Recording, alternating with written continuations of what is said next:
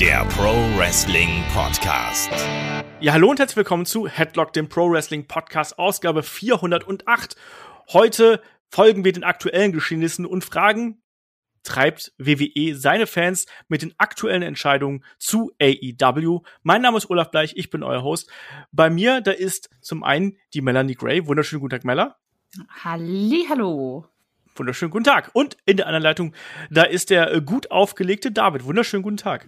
Hallo. Uns haben die aktuellen Entwicklungen ein bisschen eingeholt. Wir haben ja gedacht, wir sprechen ja heute über das Standing des Damen-Wrestlings aktuell bei WWE, NXT, AEW und so weiter und so fort. Aber nach den Entwicklungen vom vergangenen Wochenende und vor allem nach der Entlassung von Bray Wyatt und euren Reaktionen darauf, haben wir uns gedacht, wir machen eine, ich sag's mal, emotionale Diskussionsrunde auf und fragen, WWE am Ende treibt die Company jetzt ihre Fans zu AEW? Das ist heute unsere Frage. Natürlich ähm, holen wir den anderen Podcast nach, aber wir haben uns gedacht, das ist etwas, was euch ein bisschen mehr interessiert. Ähm, wenn ihr noch mehr Aktuelles haben möchtet, hört gerne bei Patreon bei Steady rein, da ist Magazin. Wir haben ähm, Breakout-Podcast über Matt Riddle, also unterstützt uns da gerne. Und wir haben auch den SummerSlam vor der Tür. Hoffentlich findet er statt. Ähm, auch das Tippspiel natürlich nicht vergessen bei kicktip.de slash Headlock-Runde. So, und jetzt können wir dann auch gleich mit dem aktuellen Thema loslegen wir sind derzeit so aktuell wie niemals zuvor. Ich glaube, das ist jetzt der vierte aktuelle Podcast, den wir jetzt hier hintereinander schieben. Und vor allem auch haben wir ja auch noch das Breakout-Video hinten dran gehabt. Ich muss erstmal jetzt euch beide hier fragen, wie ihr die letzten Wochen denn so erlebt habt. Ich fange erstmal mit der Mella an. Ich weiß, dass der David sehr euphorisch gerade ist. Der ist komplett im CM Punk-Fieber und in allem, was dazugehört. Deswegen frage ich erstmal die Mella. Ich glaube, die ist da ein bisschen gesitteter. Mella, wie hast du die vergangenen Wochen, ich sag mal, seit Money in the Bank, seit Rückkehr der Fans bei WWE und eben eben auch bei AEW, da eben, wie hast du es wahrgenommen? Ja, David hat ja versucht, mich da so ein bisschen mit der Euphorie schon anzustecken vorab, aber irgendwie klappt es nicht so ganz. Äh, also ich muss sagen, das Comeback von Cena habe ich sehr gefeiert. Da habe ich mich sehr gefreut, einfach weil ich Cena super cool finde und ich da gefühlt schon die ganze Zeit drauf warte und mir da wirklich dachte, boah, geil, endlich. Äh, der Rest war eher so, ja, verrückt bis so lala bis eher mau. also gerade so die ganzen Entlassungen, bei manchen war ich mehr schockiert, bei manchen weniger. Äh, wir hatten da ja auch schon in, in, einem, in der Podcast-Episode auch so ein bisschen drüber gesprochen, wo wir die entlassenen äh, Wrestler vielleicht sehen. Haben da auch eben über Leute wie Alistair Black ja zum Beispiel gesprochen gehabt oder einen Braun Strowman. Und ja, also wie gesagt, teilweise ja hat's mich ein bisschen weniger tangiert, teilweise hat's mich schockiert, wie eben Braun Strowman ähm, oder jetzt eben auch Bray Wyatt und sogar auch Ric Flair. also auch Ric Flair hat mich äh, überrascht, gerade nach so vielen Jahren in der Company. Aber ja, also mein, meine Euphorie hält sich in Grenzen und mein Schock bei den meisten eigentlich auch muss ich, ich meine, die Euphorie rührt ja bei ganz vielen auch gerade äh, vom aktuellen AEW-Produkt her. Also CM Punk in den Startlöchern, Daniel Bryan in Startlöchern, äh, Nick Gage gegen Chris Jericho, auch wenn es ein ganz furchtbares Match gewesen ist. Ich hab's gehasst, sage ich jetzt hier schon mal ganz kurz. Äh, aber äh, da, das ist ja auch was, was da, äh, also es ist Bewegung in der ganzen Szene. Und ich glaube, das ist das, was viele auch ähm, mögen. Ja. ja, es ist gerade eine Zeit, die wir eigentlich ähm, so seit zig Jahren nicht mehr hatten. Ich finde, das ist eine sehr emotionale Zeit für, für Wrestling-Fans und das ist halt das, was äh, mich halt total ja flasht und hype nicht unbedingt, aber es ist einfach, es kommt so viel auf einmal und das halt noch nicht mal im Ring die ganze Zeit, sondern halt auch vieles, was von außen ist. Wir haben auf einmal wieder Zuschauer da, äh, teilweise halt fantastische Stimmung, aber dadurch halt auch wieder Zuschauer, die halt was machen, was vielleicht äh, eine Company nicht unbedingt hören will die schießt schon mal dagegen. Dann haben wir halt noch Ankündigungen bei AEW mit halt CM Punk nach sieben Jahren, wo man einfach denkt, eigentlich war das schon abgehakt bei jedem Fan im Kopf, aber jetzt doch. Äh, Daniel Bryan, was halt eine riesen Hausnummer wäre, auch Alistair Black, der dann darüber geht. Äh, eine, eine neue Show, die halt kommt mit Rampage. Äh, bei WWE hast du halt Entlassungen, und zwar nicht so standardmäßige Entlassungen, sondern halt wirklich von Topstars, was halt einfach so nicht gerade standardmäßig ist. Und vor allen Dingen richtig unerwartet. Also wir haben ja auch, was sich ja durchzieht, irgendwie bei Alistair Black, man hat eine Fehde angefangen und dann eigentlich mittendrin, ja, weg. Und äh, Storman war auch überraschend und Bray Wyatt jetzt halt auch. Eigentlich hat ja jeder damit gerechnet, irgendwann kommt er jetzt mal wieder. Wann kommt er denn wieder? Dann bumm, weg ist er. Und ich finde, momentan ist halt irgendwie so viel los im Wrestling-Business, gerade halt, ja, also man mag diesen Krieg nicht, aber ich sag einfach, gerade so im Verhältnis WWE und AEW, dass ich mich gerade ein bisschen so in die Attitude-Zeit äh, ein bisschen zurückversetzt äh, fühle, wo einfach diese, dieses Pendel gerade sehr stark hin und her schwankt und ich nicht unbedingt weiß, was passiert ist mit welcher Company, was ist welcher Weg und auch sehr viele Fragezeichen.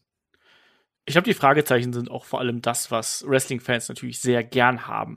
Dass man nicht genau weiß, was passiert, dass man nicht genau weiß, wer wann, wie, wo auftauchen wird.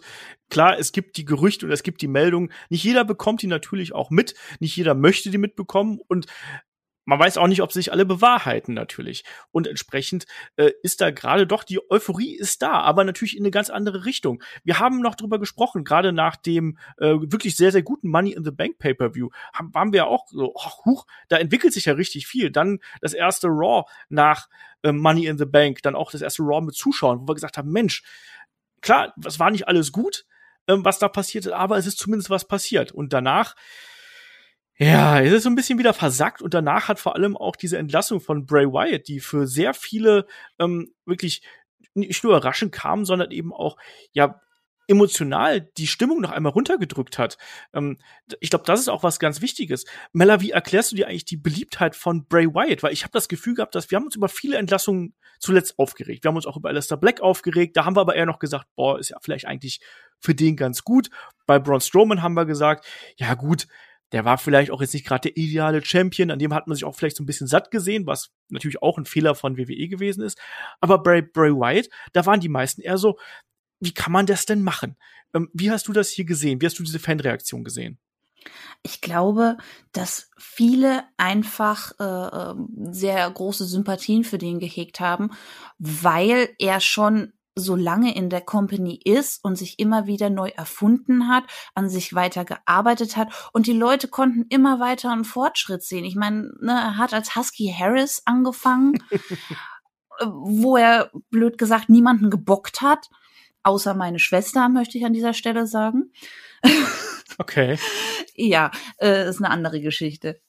Ähm, und ne, dann, dann hat er an sich gearbeitet, hat ein neues Gimmick äh, sich verpasst, äh, wurde zum, zum Leader der Wyatt Family, wurde zu Bray Wyatt, zu diesem coolen äh, Südstaaten-Sumpf-Gimmick mit so ein bisschen, ja, ich hätte schon fast gesagt Esoterik, aber so, oder eine Mischung aus okkult. Esoterik und, ja, okkult, danke.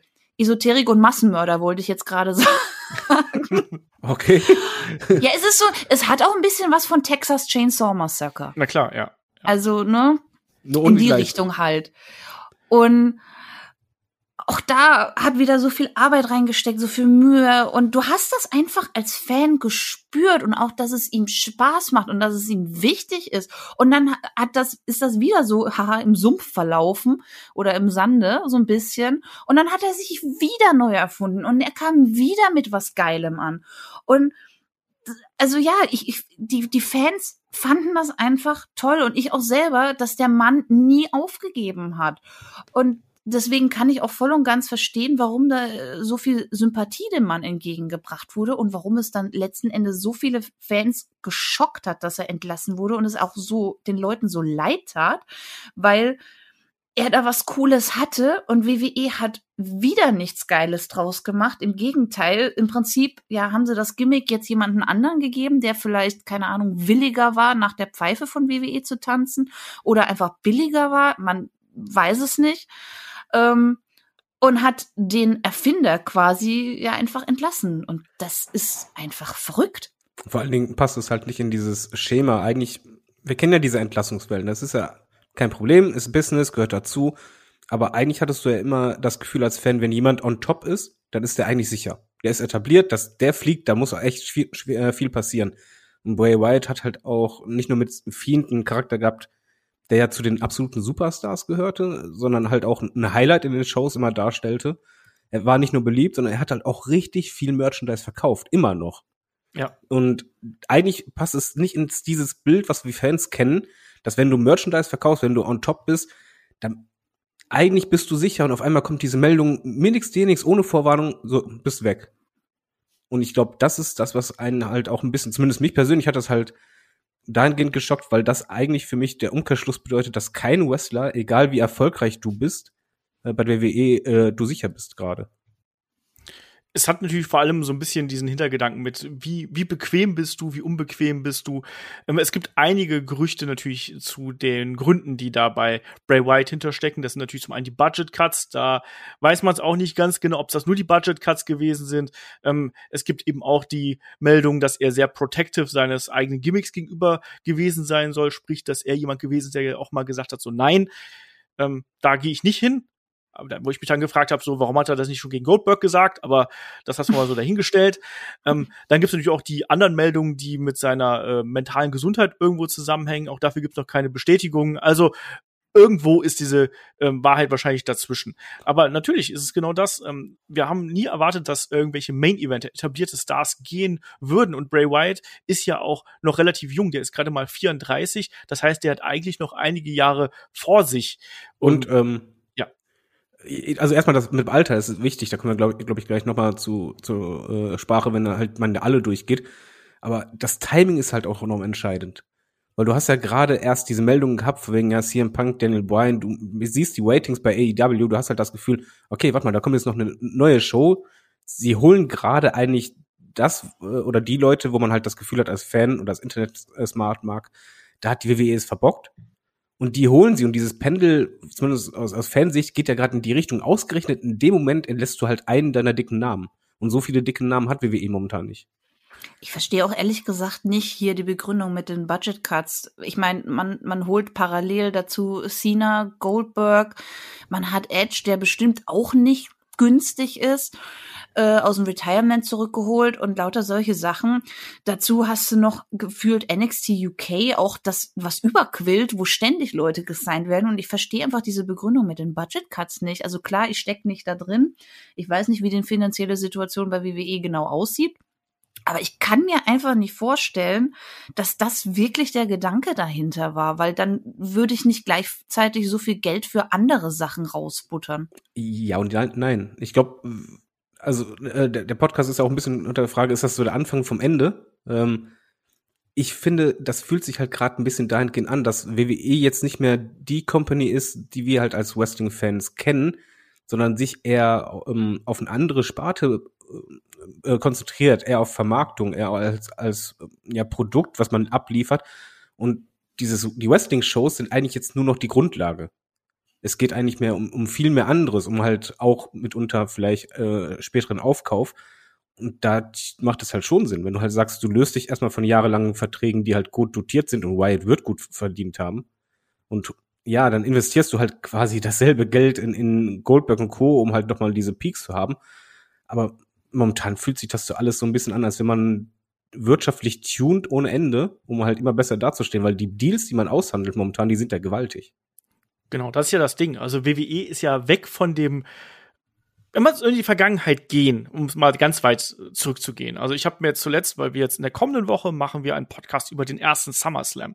Und da sind wir noch in der Zeit, da hat die World Wrestling Federation hauptsächlich ihr Geld mit Hausshows verdient. Da musste man touren, da musste man die Häuser vollkriegen, die Arenen vollkriegen, damit man ordentlich Geld verdient. Danach das war die Pay-per-view-Ära. Dann hast du eben die, äh, die, die TV-Shows, die du gehabt hast, das war eigentlich hauptsächlich dafür da, äh, als Werbung, damit die Leute sich eben die Pay-per-views kaufen. Damit hast du das große Geld gemacht und dadurch gaben immer mehr Pay-per-views dazu. Und ich habe jetzt das Gefühl, auch gerade im Zuge der Entwicklung der Streaming-Anbieter und auch wie WWE derzeit so sein Business handhabt, ist genau das, was David gerade gesagt hat. Man ist im Endeffekt daran interessiert, seine Bildrechte weitreichend zu verkaufen. Und ähm, die Marke, die man aufgebaut hat jetzt über die letzten Jahrzehnte, WWE steht nicht mehr unbedingt für Wrestling. WWE ist ein Familienunterhaltungsprodukt, was auf Wrestling basiert vielleicht, aber was ähm, was Personal angeht, ist es relativ austauschbar, weil man hat irgendwie einen harten Kern, man hat eine Kernzielgruppe, die man irgendwie immer erreicht. Klar, die war mal höher irgendwo, aber man hat immer noch die Peaks, die man irgendwie erreicht, wie David gerade auch richtig gesagt hat. Und mit den Bildrechten verdienst du heutzutage viel, viel mehr, als du das mit Touren verdienen würdest, mit Pay-per-Views oder sonst irgendwas. Wir haben das bei Peacock jetzt gesehen. Wir haben es auch natürlich bei Fox gesehen. Senderechte, wie viel Geld da über die Ladentheke geht. Das sind nicht mehr nur ein paar Millionen, das sind halt wirklich dann über mehrere Jahre verteilt ähm, insgesamt Milliardenbeträge, über die wir hier sprechen. Und ich glaube, das USA ist tatsächlich Network genauso. Ja. War, war, ja auch über eine Milliarde. Ähm, ich muss da nur kurz einwerfen. Das finde ich aber gerade äh, das Interessante, weil das kannst du eigentlich nur so lange machen, solange dein Basisprodukt funktioniert. Und ich habe halt gerade das Gefühl, dass man sich da ein bisschen zu sicher ist. Dass man denkt, ja, das Basisgeschäft, das, das geht schon. Und wenn das aber irgendwann mal ein bisschen wegbrechen sollte, und die Wahrscheinlichkeit ist halt immer da, egal welches Produkt du hast, dass einfach das Interesse nicht mehr da ist oder dass du halt die Leute zu sehr langweilst irgendwann. Wenn das wegbricht, dann hast du halt ein Problem. Und dann kann halt schon mal sein, egal wie hoch die, die Verträge waren mit Fox und so weiter, wenn die Ratings irgendwann zu weit runtergehen und unter so ein gewisses Limit, dann kann es, kannst du halt ganz schnell auch so eine Kettenreaktion haben. Also das kannst du nicht ewig so treiben, meiner Meinung nach. Und du kannst vor allem auch nicht deswegen ewig so treiben, weil du nicht ewig alte Namen wieder zurückbringen kannst, die dann noch mal die Ratings wieder ankurbeln. Wir haben es oft gehabt, dass jetzt WWE, wenn man in Zugzwang gewesen ist, noch mal Legends Night oder sonst irgendwas angeschmissen hat, um einfach noch mal Quote zu ziehen. Und das hat überraschenderweise auch immer ganz gut funktioniert. Dann haben noch mal alten Säcke wie ich oder David noch mal eingeschaltet und haben gesagt, Mensch, cool, dass Stone Cold Steve Austin nochmal da ist, cool, dass die NWO nochmal da ist und nächste Woche waren sie halt eben wieder weg. Aber man konnte sagen, guck mal hier, wir haben Potenzial, auch bei einer schlechten Ausgabe von Raw vielleicht noch über die zwei Millionen zu ziehen. So. Und das Problem wird man aber irgendwann haben, dass man das, dass das nicht mehr funktioniert. Man hat jetzt natürlich im Hinblick auf den SummerSlam mit Goldberg und John Cena zwei große Namen zurückgebracht, die den Mainstream ziehen werden. Zieht das? Ganz offensichtlich, wenn man sich zum Beispiel die Ticketverkäufe anschaut bei ähm, äh, für den SummerSlam vielmehr. Ne? Da sind wir ja in Las Vegas unterwegs und da sind jetzt schon 40.000 Tickets verkauft worden und ich glaube 45.000 passen insgesamt in die Arena rein. Also das ist schon eine große Nummer, gerade jetzt in der naja, ich hätte gerade fast Post-Pandemic gesagt, aber ich weiß nicht, ob wir so Post gerade sind, wenn man sich. Sagen so wir einfach mal so Semi-Post. Irgendwie sowas. Ja, aber, aber, das Problem ist ja, was, was du richtig sagst, guck dir mal das Durchschnittsalter an von den Main Events gerade. Ja, klar. Das ist ja fast schon Oper-Wrestling. naja, also nicht, nicht, nicht äh, mies machen sagt, aber Nein, das, aber stimmt das, ja. Das zeigt einfach das Pro Problem in Anführungszeichen bei der WWE, dass du halt einfach außer Roman Reigns, wen hast du denn da als eigenen Star kreiert in den letzten Jahren? Aber genau das, das meine ich ja auch so ein bisschen hier auf kurzfristige äh, Denkweise hast du natürlich völlig recht hier und so weiter.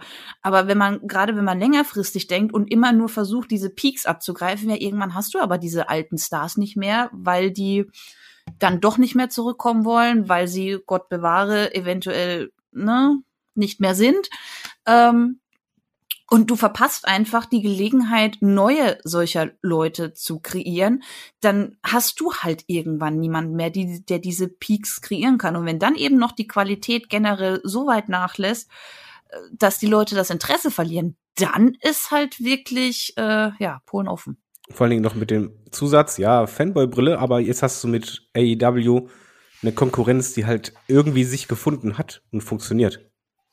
Äh, das würde ich halt nicht unterschätzen. Das heißt, jetzt für mich ist es eine neue Situation als Wrestling-Fan. Wenn ich sehr gelangweilt bin, dann kann ich halt sehr drüber gehen zu äh, einer Show, die halt sich immer mehr etabliert und immer größer wird. Und gerade jetzt auch mit Live-Publikum was Besonderes ist. Und dann hast du halt noch CM Punk, Daniel Bryan. Allein deswegen finde ich dieses Timing von halt äh, Bray Wyatts Entlassung so komisch, weil gerade Bray Wyatt und Strowman waren für mich die beiden, wo ich denke, ja, das waren doch fast schon Superstars. Da, da fehlt ja nicht mehr viel. Die kannst du noch ein bisschen pushen, dann hast du halt wieder deine eigenen Stars und jetzt lässt du die. Während auf der anderen Seite halt ein, ich weiß, Vince sagt, es ist keine Konkurrenz, aber doch, es ist Konkurrenz, wenn man immer näher Richtung War kommt. und ähm, sind wir mal ehrlich, jeder Fan guckt doch hundertprozentig, wenn es hier im Punk sein Debüt hatte, auf die Ratings und ja, denkt, klar. oh, da könnte es War erwischen zum ersten Mal. Ähm, ich will auch noch mal zu, diesem Konkurrenzstatement davon äh, Vince noch mal was erwähnen. Er hat ja äh, im Conference Call hat er ja gesagt, anlässlich der ähm, Quartalsberichte, hat er ja gesagt, dass er ähm, AEW nicht als Konkurrenz ansieht, weil sie auch nicht auf dem Stand von der WCW sind. Aber da muss ich auch ganz klar sagen, das ist natürlich auch wieder der Rückgriff, ne, weil das, das hat damals äh, Vince McMahon bzw. WWE hat damals natürlich den Mann der Night War gewonnen, so nach dem Motto, guck mal, die sind noch nicht mal da, wo die die Verlierer damals gewesen sind. Die sind eigentlich noch darunter. Das ist aber eine ganz typische Art und Weise, wie Vince McMahon immer Politik gemacht hat. Der hat sich nicht hingestellt und hat gesagt, nee, also die machen ein gutes Produkt, Hut ab irgendwo, sondern der hat äh, seit jeher die harten Bandagen angelegt, wenn es um Konkurrenz geht.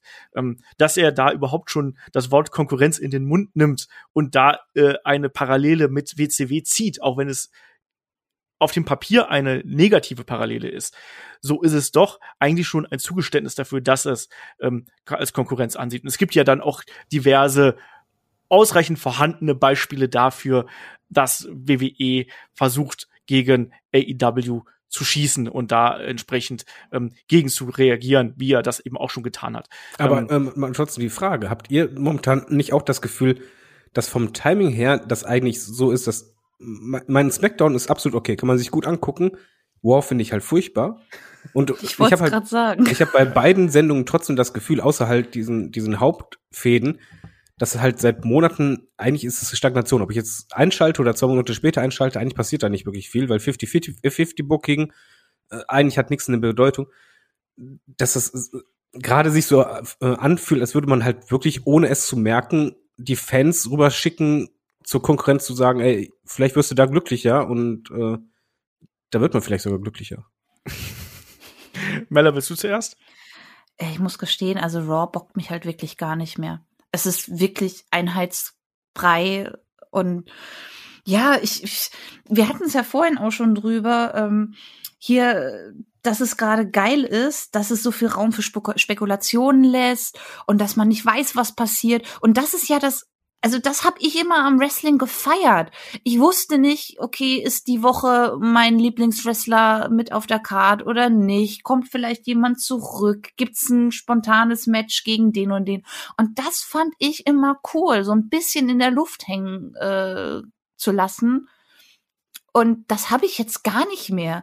Also, ne, ich schalte ein und ich weiß ganz genau, was passieren wird. Und das nervt mich einfach nur noch. Und ja, das brauche ich mir eigentlich fast nicht angucken.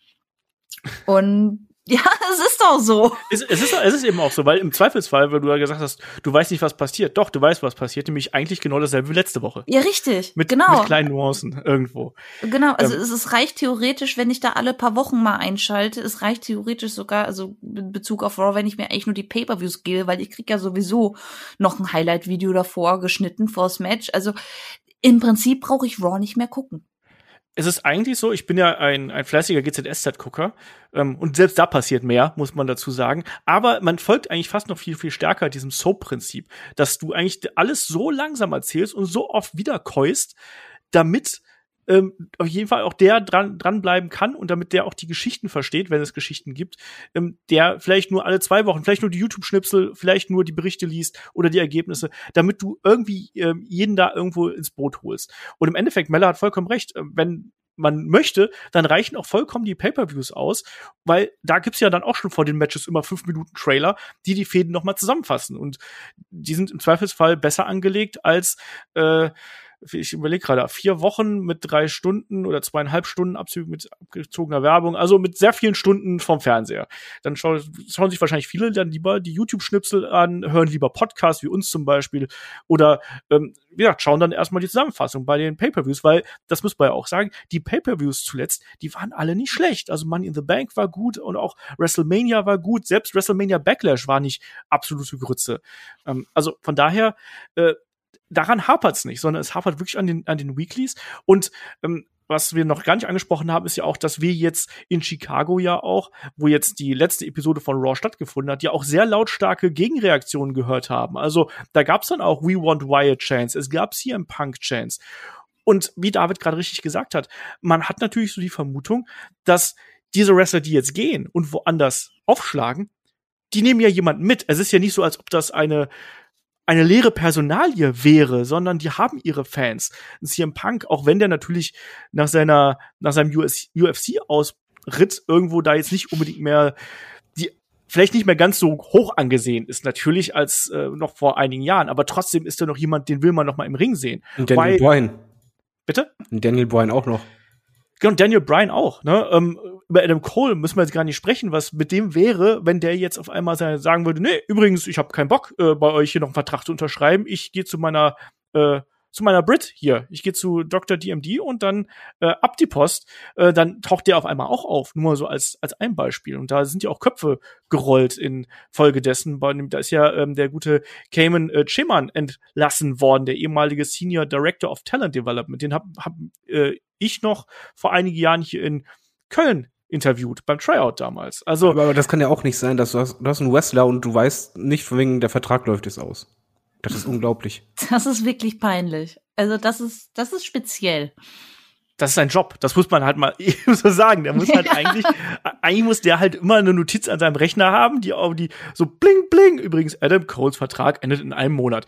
Wegklickt. Weißt du, so wie den, wie morgens früh so. Noch fünf Minuten schlafen, noch fünf Minuten. Ja, mal ganz Minuten. ehrlich. Also die werden ja wohl mit irgendeinem Programm arbeiten und bei äh, Programmen kannst du Fristen einsehen. Und wenn der nicht jemanden hat, eine Sekretärin oder so, wahrscheinlich, ähm, ja, dann muss er halt selber mal gucken. Also ja, das, das, das verstehe ich wirklich nicht. Also ich, ich arbeite ja selber im Büro und so und ich, ich kenne mich da mit so einem Programm aus und da kannst du Fristen anlegen. Dann, dann, dann, dann drückst du ein Knöpfchen wo dann steht Adam Cole Vertrag bis so und so und dann poppt diese Frist auf, wenn die vorm Ablaufen ist. Du kannst dir nur eine Vorfrist und alles anlegen. Also ich verstehe das nicht. Ja, das aber ich macht mich gerade echt wütend. Das passt halt in dieses äh, Fanbild von uns Internet Smart Marks, äh, dass halt dieses Haupt-Wrestling-Produkt eigentlich der WWE nicht mehr so wichtig ist, wenn du halt genauso weißt, wie bei Alistair Black mit der, äh, eigentlich hast du ja diese 90-Tage-Frist.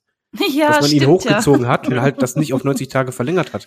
So diese Kleinigkeiten momentan, er ist halt eigentlich blöd, aber ist, hast halt das Gefühl, als Smart Mark kriegst halt eine immer breitere Brust, weil eigentlich alles, was passiert, bestätigt dich. Wobei ich halt auch, schlimm. Entschuldigung. Äh, wobei ich halt auch wirklich sagen muss, also wir hatten es ja vorhin auch schon angesprochen, hier mit dem Ersetzbarsein.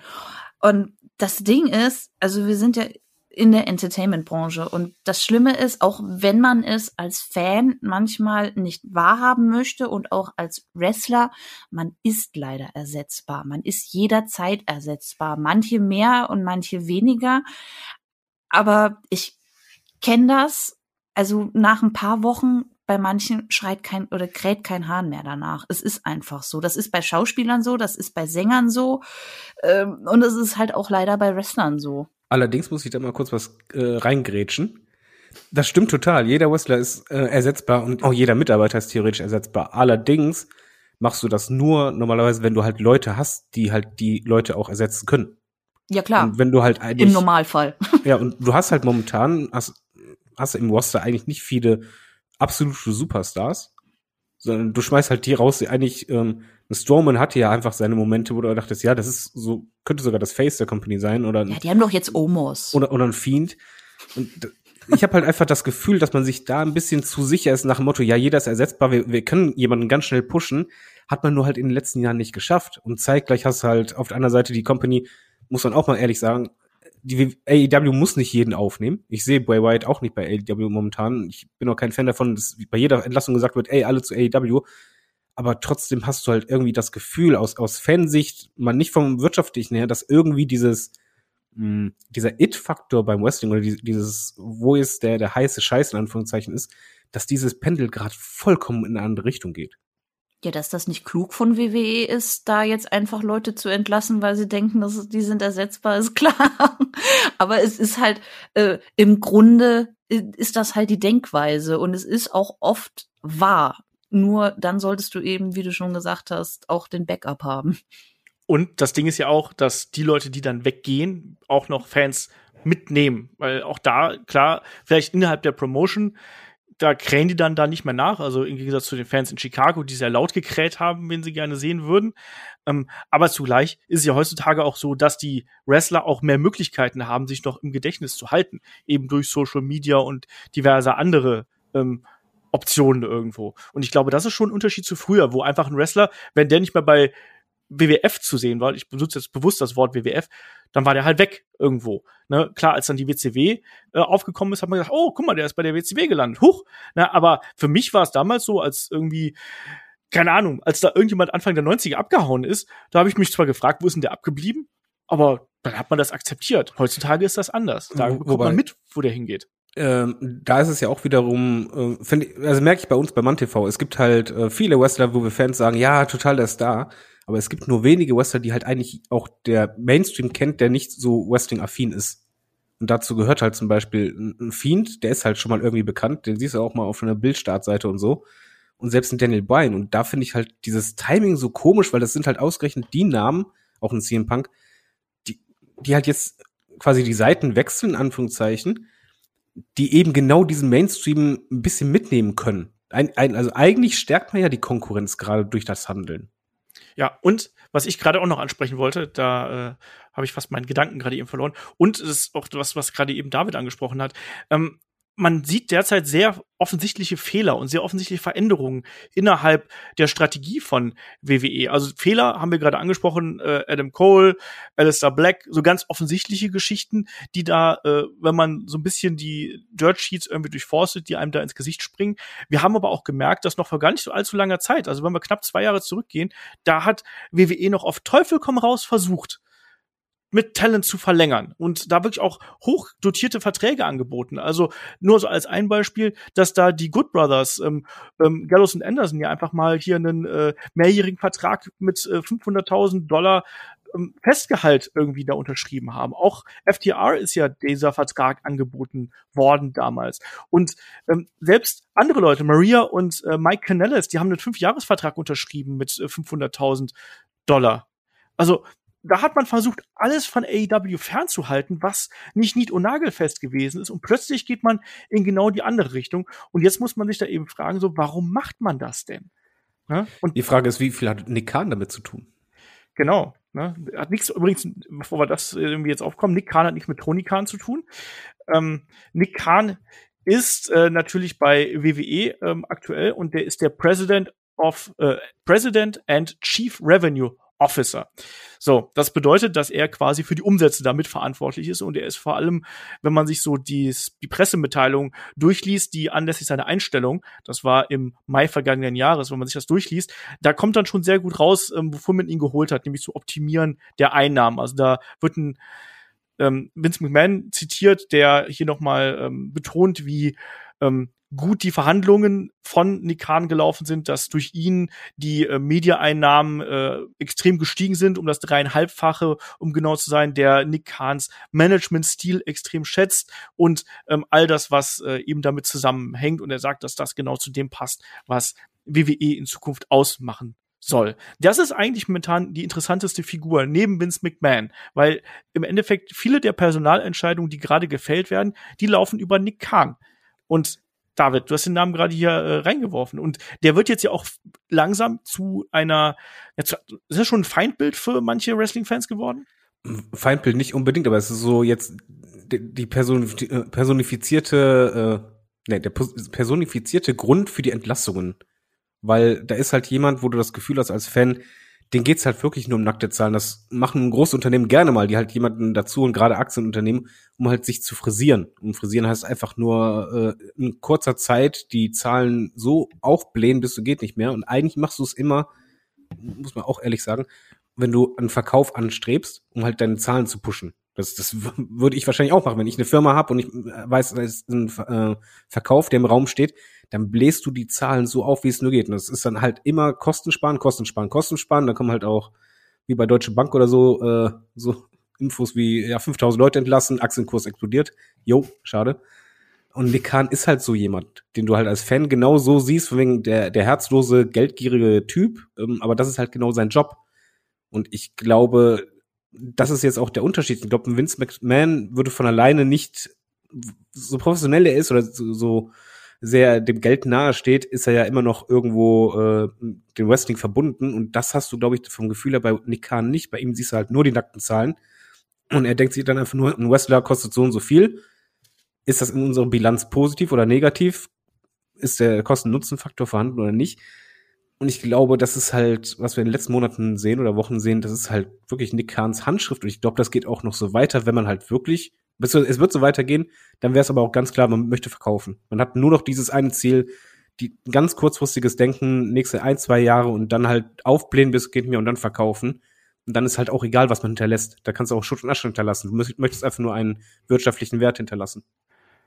Das ist eben so ein bisschen die Frage. Ne? Diese Frage haben wir uns schon vor einigen Wochen gestellt, nämlich bei der ähm, letzten großen Entlassungswelle, wo Alistair Black und Braun Strowman mit dabei gewesen sind, ähm, wo man ja auch zum Teil beispielsweise auch die, die Damendivision ja sehr hart ausgedünnt hat, was man jetzt bei ähm, NXT, äh, bei NXT, bei SmackDown natürlich stark gesehen hat, als dann auch noch Bailey ausgefallen ist, wo plötzlich, ja, oh mein Gott, wir müssen Carmella in den Main Event stellen oder sonst irgendwas. die passt absolut ins Titelgeschehen, auch wenn die vorher überhaupt nichts damit zu tun hat, ne, und da gar nicht hingehört. Egal. Ähm, und dann holt man eben Tony Storm hoch, äh, vollkommen holter die Polter, die auch da nichts zu tun hat. Also ganz merkwürdig. Und dann entsteht eben Hotshotting, wie man so schön sagt. Ne? Man muss schnelle Reaktion, man muss schnelle ähm, Ergebnisse liefern, muss, man muss irgendwie improvisieren, man muss schnelle Entscheidungen treffen und dadurch ähm, wird Personal nicht richtig vorgestellt, neues Talent wird nicht richtig vorgestellt, Zuschauer reagieren nicht drauf und ähm, ich habe das Gefühl, dass jetzt auch ähm, bestimmte Pushes und Depushes äh, noch viel, viel schneller wieder eingestampft werden, als das eben vorher der Fall gewesen ist. Ähm, ich finde diese Gerüchte mit den Verkäufen, die sind natürlich hochinteressant. Ähm, die wurden ja später von verschiedenen Seiten dementiert. Ich würde die aber derzeit tatsächlich nicht ganz ausschließen. Ich bin aber tatsächlich eher immer noch auf der Schiene, dass man inzwischen bei dem WWE-Management denkt, dass das eigentliche Personal, was man da hat, dass das egal ist und dass die Marke größer ist als all das, was man quasi hier in den Ring wirft und was man da hinbringt und dass die Marke quasi so groß ist, dass man damit äh, auch entsprechende Reichweite erzielt. Weil man, klar, man, die, die Ratings schrumpfen und man hat ja auch gehört, dass beispielsweise ähm, ja, Fox und ähm, USA auch sehr unzufrieden damit sein sollen, dass eben Leute wie Daniel Bryan und dass Leute wie der Fiend, der eine Attraktion gewesen ist, haben wir schon im Video gesagt, dass der eine Attraktion war und dass die nicht mehr da sind, weil sind wir ehrlich, du sagst hier, wir wollen das geile Programm, wir wollen den geilen Scheiß haben, wir wollen eure Topstars haben und dann werden die halt einfach mal so entlassen. Ne? Aber das, ist auch, mal, das kannst du ja auch nicht ewig machen. Die, nee, die, nächsten, die nächsten Verträge, die kommen, oder die nächsten Deals, die können nicht mehr so groß sein. Zumindest nicht die TV-Deals. Das ist unmöglich, weil die Ratings gehen niedriger, die waren niedriger, äh, sind niedriger als damals zum Zeitpunkt äh, der Vertragsabschlüsse. Und wenn du halt deine Stars wegschickst, ja, dann hast du halt diese Peaks, kannst versuchen, das noch irgendwie ein bisschen aufzufangen, aber es ist wie bei Serien, wenn da die ganzen großen Gesichter verschwinden, dann war es das. Und äh, das ist halt das, was, was ich meine, weshalb ich halt denke, so ist das so der Anfang vom Ende. Das heißt jetzt nicht, er wird WWE sterben, sondern einfach nur das Produkt, was wir Fans im Fokus haben, sind ja die Wrestling-Shows. Und ich glaube, da geht der Fokus halt immer weiter weg. Und die Frage ist halt, geht er halt komplett weg? Weil wenn man halt danach geht, ja, ist ersetzbar, jeder kann rein, ist doch egal, ob, ob es halt Frau XY oder Frau AB im Main Event steht, ist der Pustekuchen, wir haben doch Kosten gespart. So funktioniert ja Wrestling eigentlich nicht. Eigentlich nicht, ne? Mella, wie siehst du diesen Kurswechsel, gerade was diese Vertragssituation angeht? Es ist auch was, was Eric Bischoff in seinem äh, äh, 83 Weeks Podcast aufgegriffen hat, der auch gesagt hat, äh, noch vor einiger Zeit hat man gedacht, äh, Vince McMahon hat Angst davor, dass Wrestler ähm, zur AEW gehen. Jetzt plötzlich äh, hat man das Gefühl, dass WWE Talent an AEW verfüttern würde. So hat er es eben gesagt, wie ein, wie ein Feeder-System sozusagen. Ne? Und er sagt auch, ich habe keine Ahnung, was da ähm, passiert und äh, er hat da kein Bauchgefühl für, was bei Eric Bischoff ja auch schon mal ganz merkwürdig ist, weil der normalerweise um keine keine Äußerung da irgendwo verlegen ist. Ähm, und er versteht halt auch nicht genau, worum es da geht, aber er sieht vor allem da auch einen Vorteil von AEW. Wie siehst du diesen Kurswechsel bei, ähm, bei WWE und siehst du darin einen Vorteil für WWE? Es ist tatsächlich ein bisschen schwierig. Also ich muss sagen, ich sehe, was äh, Vince McMahon sagen möchte, wenn er, wenn er eben meint, äh, äh unsere Marke ist größer als ja das Produkt, der Inhalt. Weil, also, wenn ich jetzt jemanden auf der Straße fragen würde, äh, guckst du Wrestling, beziehungsweise, ne, was guckst du so im Fernsehen, würde er nicht sagen, ich guck Wrestling, sondern er würde wahrscheinlich sagen, ich guck WWE. Ja. Also auch wenn ich Leute auf der, auf der Straße eben reden höre, dann fällt selten das Wort Wrestling, sondern da fällt das Wort WWE. In dem Sinne, muss man Vince McMahon wahrscheinlich ein bisschen recht geben. Ne, die Marke ist mittlerweile größer als das Produkt, was es eigentlich beinhalten sollte. Und im Wrestling muss oder müssen auch wirtschaftliche Entscheidungen getroffen werden, wenn man damit Geld verdienen möchte. Es ist einfach so. Man kann nicht nur auf die emotionale Komponente hören, man kann nicht nur auf äh, die Fans hören, sondern manchmal müssen es auch die nackten, blanken Zahlen sein, wenn man als Company überleben möchte, wenn man Geld verdienen möchte. Ähm, ja, Punkt. Aber, jetzt kommt das ganz große fette Aber. Was da gerade passiert, also welche Leute eben entlassen werden, ohne dass man eben adäquaten Nachschub hat, was ich ja auch vorhin schon mal angesprochen hatte, das ist wirklich absurd und ich verstehe es einfach nicht, weil auch ich habe so ein bisschen das Gefühl, äh, dass die Leute damit zu AEW quasi schon getrieben werden. Also gerade wenn man diese ganzen Gerüchte hört, die sich eventuell bewahrheiten werden, eventuell nicht, wir werden das noch sehen. Diese Spekulationen, habe ich ja auch schon gesagt, die machen das doch erst aus. Und solche Namen eben zu entlassen, wie auch einen Strowman, der, der schon so lange im Main Event stand und dahin auch gepusht wurde und man endlich mal wieder einen einigermaßen vernünftigen Big Man hatte, was man ja gefühlt die ganzen Jahre wollte. Und jetzt hatte man den. Und den von heute auf morgen zu entlassen, das, das geht nicht in meinen Kopf. Und das geht mir bei ganz vielen anderen Entscheidungen auch so. Und wie gesagt, das mag kurzfristig die Zahlen polieren und das mag auf dem Papier gut aussehen, aber ich glaube nicht, dass sich das längerfristig lohnen wird, weshalb vielleicht wirklich der Verkauf doch eine gar nicht so absurde Idee ist, wie er eventuell erscheint. Zumal du ja bewusst dein eigene, deine eigene Marke eigentlich schwächst. Sagen wir zum Beispiel, Star Wars ist auch eine riesige Marke. Wenn du aber 40 Mal einen Han Solo-Film raushaust, der schlecht ist, oh Gott. dann ja, aber dann, dann ja. machst du die Marke und den Ruf der Marke ja auch kaputt. Und dasselbe sehe ich halt aus Wrestling-Fansicht bei mir genauso, wenn halt WWE irgendwann gar nicht mehr oder kaum noch die großen Namen hat oder halt das Produkt mich zu sehr langweilt und dann halt eine WrestleMania kommt mit einer Card, die mich gar nicht mehr juckt, wo ich vielleicht sogar nicht einschalte, dann ist für mich halt diese Marke auch extrem beschädigt. Und eigentlich, wenn du ja eine Marke hast, die für sich steht, die größer ist als das eigentliche Produkt, musst du ja trotzdem dafür sorgen, dass du die Marke stärkst. Und ich habe halt gerade das Gefühl, die Handlungen, die jetzt vollzogen werden, die schwächen die Marke, beziehungsweise sie treiben halt dich, Anführungszeichen, zur Konkurrenz. Du siehst es halt gerade bei AEW bei den Ratings, das ist immer noch weg von War und SmackDown. Aber wenn wir ehrlich sind, als die gegründet wurden, haben wir gedacht, ja, gib denen mal ein paar Jahre. Das wird echt lange dauern, bis sie in die Regionen kommen. Und jetzt siehst du halt bei der ähm, werberelevanten Zielgruppe, oh, es geht immer näher und wir alle wissen doch oder spekulieren halt, wie gesagt, drauf, wenn CM Punk debütiert, könnte es jetzt schon so weit sein. Das ist viel, viel eher, als wir gedacht haben. Äh, ja, ähm, was, glaube ich aber auch das widerspiegelt, was wir schon angesprochen haben, dass gerade die eingefleischten Wrestling-Fans auch eine Alternative gesucht haben. Wir hatten natürlich am Anfang ähm, von AW Dynamite auch Quoten, die jetzt quasi so in der Region der ganz, ganz schlechten Raw-Ratings irgendwo da mitfischen. Aber man hat vor allem erstmal gesehen, dass sich AW stabilisiert hat, sprich, dass auch AW einen harten Kern hat und äh, selbst der selbst dann bei den äh, wechselnden Timeslots und wechselnden äh, Sendes Sendeplätzen hier wirklich dann auch einschaltet. Das finde ich auch ganz interessant. Ich finde aber auch eben interessant die Frage, die wir hier so als als Unter ähm, quasi für den Podcast gestellt haben. In dem Sinne, ob man quasi die Fans zu AEW treibt. Und ich bin mir relativ sicher, dass das, was jetzt gerade passiert, dass das noch eine Auswirkung, äh, eine positive Auswirkung auf AEW haben wird, weil man eben immer mehr Fans vor den Kopf stößt. Man ist emotional bei den Wrestlern dabei. Mella hat gerade gesagt, man kann nicht nur über die Emotion, Emotionen gehen. Das stimmt. Man muss auch gucken, dass man wirtschaftlich arbeitet. Aber ähm, die Zuschauer, die sind emotional bei den Wrestlern. Ähm, Gerade jemand wie Daniel Bryan, äh, ne, also äh, WrestleMania 30, ne, das, das Yes-Movement, Emotion, CM Punk, die, äh, der Summer of Punk, den wir gehabt haben, pure Emotion. Ähm, von mir ist auch das Debüt des Fiend, wenn Bray Wyatt irgendwann rübergehen sollte. Ich hoffe auch nicht, dass er sofort geht oder sonst irgendwas. Aber ich glaube, dass du mit jedem Wrestler, den du entlässt, auch so ein bisschen, also einen Teil Identifikation irgendwo verlierst. Und ich glaube auch, dass dann, wenn, wenn zu viele bekannte Gesichter weg sind, ähm, dass du dann entweder einen großen Umbruch haben musst, das ist vielleicht auch so eine Frage, ob es den geben wird.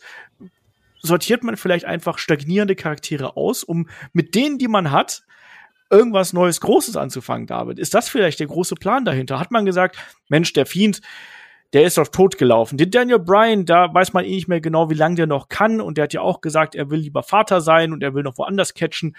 Naja, gut, haben wir ihn noch mal für ein WrestleMania Main Event hier ähm, benutzt, irgendwo, um da noch mal ein gutes Match und gute Quote zu ziehen. Ähm, aber jetzt können wir die nicht mehr gebrauchen. CM Punk ist eh ein Stinkstiefel, der soll einfach mal da bleiben, wo der Pfeffer wächst, der kann da hingehen, wo er will. Das gab es ja sogar wirklich die Gerüchte, dass man das gesagt hat, dass CM Punk ja unbequemer Charakter ist und da soll mal AEW schauen, wie sie mit dem klarkommen und so weiter und so fort. Wir haben noch viele andere, die ja gewechselt sind. Aber glaubst du, dass ähm, man hier vielleicht bei WWE auch einfach den einen ganz, ganz krassen Emotionen, äh, Emotionen, einen ganz, ganz krassen Generationenumbruch macht, ohne dass man das so sieht, weil so viele alte Männer im Main Event stehen? Ich, ich glaube, das hat man halt nicht vor. Weil sonst hätte man das halt schon ewig machen können. Du hattest so viele ähm, Leute, die du im Roster halt auch hast, die du hochgezogen hast, mit denen du nichts gemacht hast. Es lag ja nicht an den Wrestlern. Es liegt ja auch nicht daran, äh, ein Fiend, dass der stagniert oder sonst was. Es liegt auch nicht an Ricochet, dass der halt einfach mal gar keine Rolle spielt. Und äh, die Liste kannst halt ewig weiterführen von ähm, Booking-Entscheidungen, die halt gar keinen Sinn ergaben oder wo halt Leute auf der Stelle standen, keinen Schritt nach vorne machten, Keith Lee oder so als Beispiel. Das liegt nicht an den Wrestlern. Und ich glaube, klar, ich würde es mir wünschen, wenn WWE da einen Plan hat von, ey, wir machen jetzt echt mal einen Cut und dann halt mit den günstigeren Wrestlern, da bauen wir richtig was auf, aber das siehst du ja halt gar nicht. Und deswegen, ich glaube eher, dass man die Marke WWE, dass man sich da ein bisschen zu sicher ist. Dass das so ein Selbstläufer ist, dass man sich nicht mehr so anstrengen muss, auch bei War. Du hast ja immer noch, wenn man ehrlich ist, die Ratings sind nicht gut, aber sie stürzen ja nicht weiter ein, obwohl das Produkt halt eigentlich nicht besser wird. Also ich würde damit rechnen, eigentlich müssen die Ratings mal langsam immer weiter nach unten gehen, tun sie nicht. Du hast deine feste Fanzahl, den harten Kern.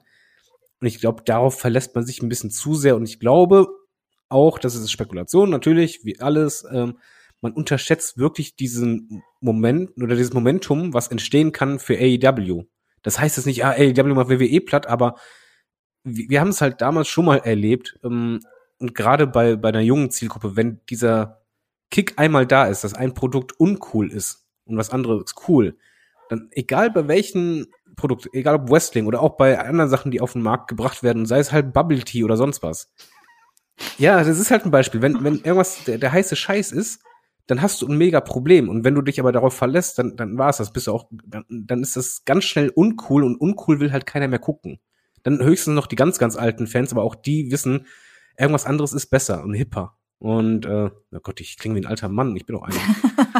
Aber es ist halt einfach so. Und ich habe das Gefühl wirklich, dass man sich da zu sicher ist, dass man denkt, ey, wir kennen doch das Geschäft, es hat doch Jahrzehnte vom Booking her so funktioniert, äh, von der Umsetzung. Die Fans schlucken es ja.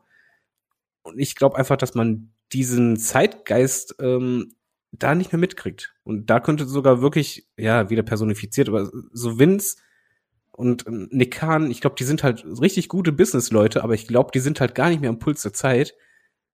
Und ich glaube, das Ganze ähm, könnte wirklich sehr, sehr schneller in eine andere Richtung pendeln, als wir sogar selber denken hier bei Headlock.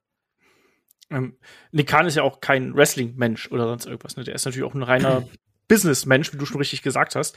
Ähm, Mella, was muss, was muss AEW jetzt machen, um das auszunutzen? was jetzt gerade bei WWE passiert, weil man merkt schon, ich habe gerade angesprochen, es gibt negative Reaktionen bei den Veranstaltungen, es wird wieder mit Toneffekten gearbeitet, die man manchmal falsch einstellt.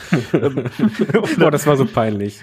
Ja, hat jemand auf falschen Knopf gedrückt. Aber Mella, was muss AEW jetzt machen? Also wir haben Rampage äh, steht jetzt in der kommenden Woche vor der Tür. Wir haben ähm, den First Dance, äh, wir haben All Out. Also was was muss AEW tun, um jetzt gerade von dieser erneuten Krise. Ich habe manchmal das Gefühl, David, wir sprechen seit fünf Jahren über die WWE-Krise, aber es ist halt so ein, so ein, so ein fünfjähriges Dahinsiechen gerade, oder? Genau, das ist es ja. Es ist ja keine, keine Krise. In, in dem Sinne ist es einfach nur in, in der Hinvegetieren, wo wir einfach denken, ey, komm doch mal aus diesem Loch raus. Ich, ich habe das Gefühl, ich, ich schreibe jedes Jahr einmal WWE in der Krise und dann so, wenn es ein bisschen besser wird, so, ah, WWE im Aufwind und dann sag, sag einfach Stagnation. Ja, ja genau. All, also, alles wie immer. Mella, äh, zurück zur Frage. Ähm, was glaubst du, muss ähm, AEW tun, um jetzt wirklich diesen, wie David gesagt hat, das Pendel schwingt, ähm, gerade so ein bisschen vielleicht in Richtung ausgeglichen oder sonst irgendwas. Was muss AEW tun, um das jetzt zu nutzen? Ja, ich habe das Gefühl, AEW muss gar nicht so viel anders machen, weil die schon echt viel richtig machen. Weil AEW versucht, Stars zu kreieren und aufzubauen. Also mein Lieblingsbeispiel ist, ist mit unter anderem Britt Baker, die man einfach geschafft hat, zu einem Superstar in der äh, Frauendivision zu machen, was ich nicht hätte kommen sehen. Und die ist so, so, so ein Baustein der Frauendivision geworden, also eine der Säulen. Und wie gesagt, das habe ich nicht kommen sehen und das überrascht mich positiv. Und ähnlich geht's mir bei ganz vielen anderen, weil die haben am Anfang ganz viele frische Gesichter geholt, die viele Leute wahrscheinlich gar nicht kannten und haben es geschafft, durch äh, Charakterentwicklung, durch Storylines, durch Matches, diese Charaktere so zu etablieren, dass man sie nicht aus dem Kopf bekommt. Also zum Beispiel ein MJF ist auch ein super gutes Beispiel. Ein Jungle Boy hat mir persönlich vorher fast gar nichts gesagt und war dann geschockt, als ich gehört habe, das ist der Sohn von Luke Perry. Das war noch die Krone auf dem Ganzen. Ähm, und ich guck den richtig, richtig gerne mittlerweile. Und solche Sachen äh, und auch die Themes auch da ist ja auch WWE gefühlt in den letzten Jahren echt lazy gewesen. Wir hatten es da ja auch schon drüber, beziehungsweise gibt es ja auch einen ganzen Podcast zu, hier bei Headlock.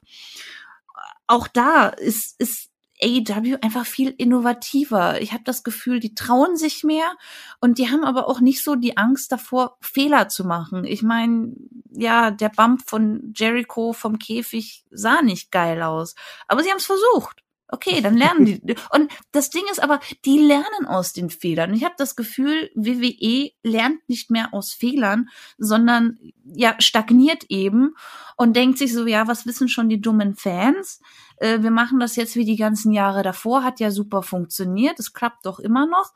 Ähm, und sie lernen einfach nicht mehr. Und ich glaube, dass AEW da einfach deutlich offener für ist sich zu entwickeln. Und genau das ist jetzt gerade wichtig und richtig. Du hast vorhin hier den Puls der Zeit angesprochen und ich sage mal so, Vince McMahon ist ja so ein bisschen das Sinnbild des alten weißen Mannes.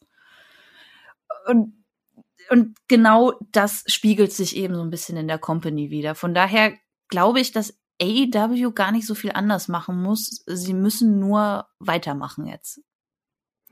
Ähm, eine Sache, bevor ich gleich den Ball an David weiterspiele, ähm, die ich hier noch erwähnen möchte, ähm, die mir jetzt äh, zuletzt auch aufgefallen ist, ist beispielsweise auch die Sache mit den Entrances, dass du einfach mal Special Entrances ähm, bei einer Weekly raushaust, wie wir es jetzt äh, bei der vorletzten äh, Dynamite-Ausgabe gehabt haben mit der, äh, ja, mit der Elite und mit ähm, äh, Adam Page. Dark, Dark, genau, mit der Dark Order.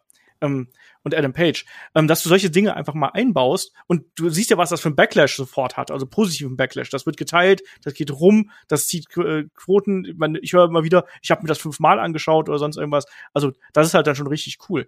Ähm, David, jetzt du, du wolltest auch noch was sagen. Äh, AEW hat im Grunde genommen den härtesten Job weil äh, sie müssen jetzt aus, auf dieser Welle, auf, auf diesem Momentum quasi reiten und dürfen nicht ähm, arrogant werden, auf keinen Fall, dürfen sich nicht zu, zu sicher sein und vor allen Dingen, man muss halt diesen Weg eisern weitergehen, den man halt mit diesen Allstars in Anführungszeichen gegangen ist. Weil egal welche große Namen du halt geholt hast, äh, die etabliert sind, sie waren ja alle dafür da, um andere Leute zu pushen auch. Egal, ob sie mal im Main Event standen oder die Titel hatten, ist egal. Aber jeder große Name, der bei AEW ist, war auch dafür da, um mindestens einer Fehde ein Eigengewächs ähm, zu pushen und zu etablieren. Und auch wenn man einen CM Punk holt oder Daniel Bryan, der dann auch gegen Kenny Omega kämpft und so, die Leute brauchst halt auch, um zum Beispiel einen Sammy Guevara oder einen Darby Allen weiter zu pushen. Mach es, funktioniert. Und das aller, aller, aller, aller, aller, aller, aller, aller, aller, aller wichtigste ist, AEW muss diesen Spirit aufrechterhalten, weil den finde ich grenzgenial. Du hast gerade diese Special Entrances ähm, erwähnt. Man muss sich halt vorstellen, da ist Elite und das ist ein Heel Stable sondergleich momentan. Und die machen einen Entrance, der halt einfach nur Bock macht.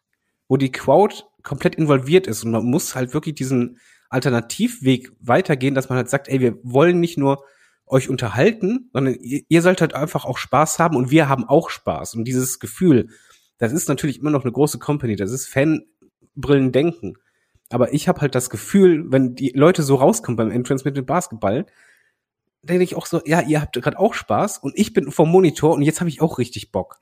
Und das muss man weiterziehen, weil das ist etwas, was mir halt bei WWE fehlt. Und wenn du das weiterziehst und jemand schaltet erstmal zu AEW rüber, du brauchst das noch nicht mal kennen. Und ich habe so viele Leute im Freundeskreis, denen ich das empfohlen habe, die haben sich gesträubt, gesträubt und dann irgendwann haben sie mal eingeschaltet und die bleiben hängen, weil die einfach sagen, ey, das macht richtig Bock, die, die Crowd ist dabei, das, das fühlt sich an wie, wie eine große Party und die Zeit geht schnell rum. Und äh, was auch wie, ganz wichtig ist, man muss auch weiterhin und da mal ein ganz riesengroßes Lob, äh, wie das Booking sich immer weiterentwickelt hat bei AW, bei Dynamite und auch später bei Rampage hinkriegen, dass man immer wieder diese Cliffhanger für die nächsten Wochen hat.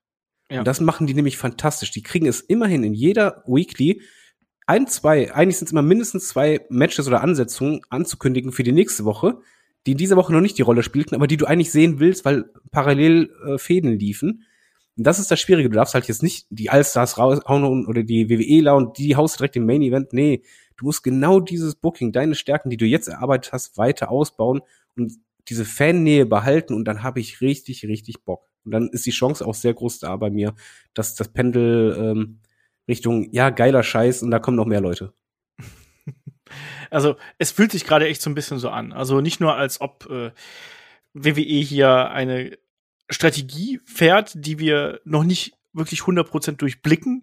Ähm, wir haben gerade angesprochen, möglicher Verkauf, äh, die Bildrechte vermarkten, ähm, andere Aspekte, Geld einsparen, was auch immer, das Roster verjüngen.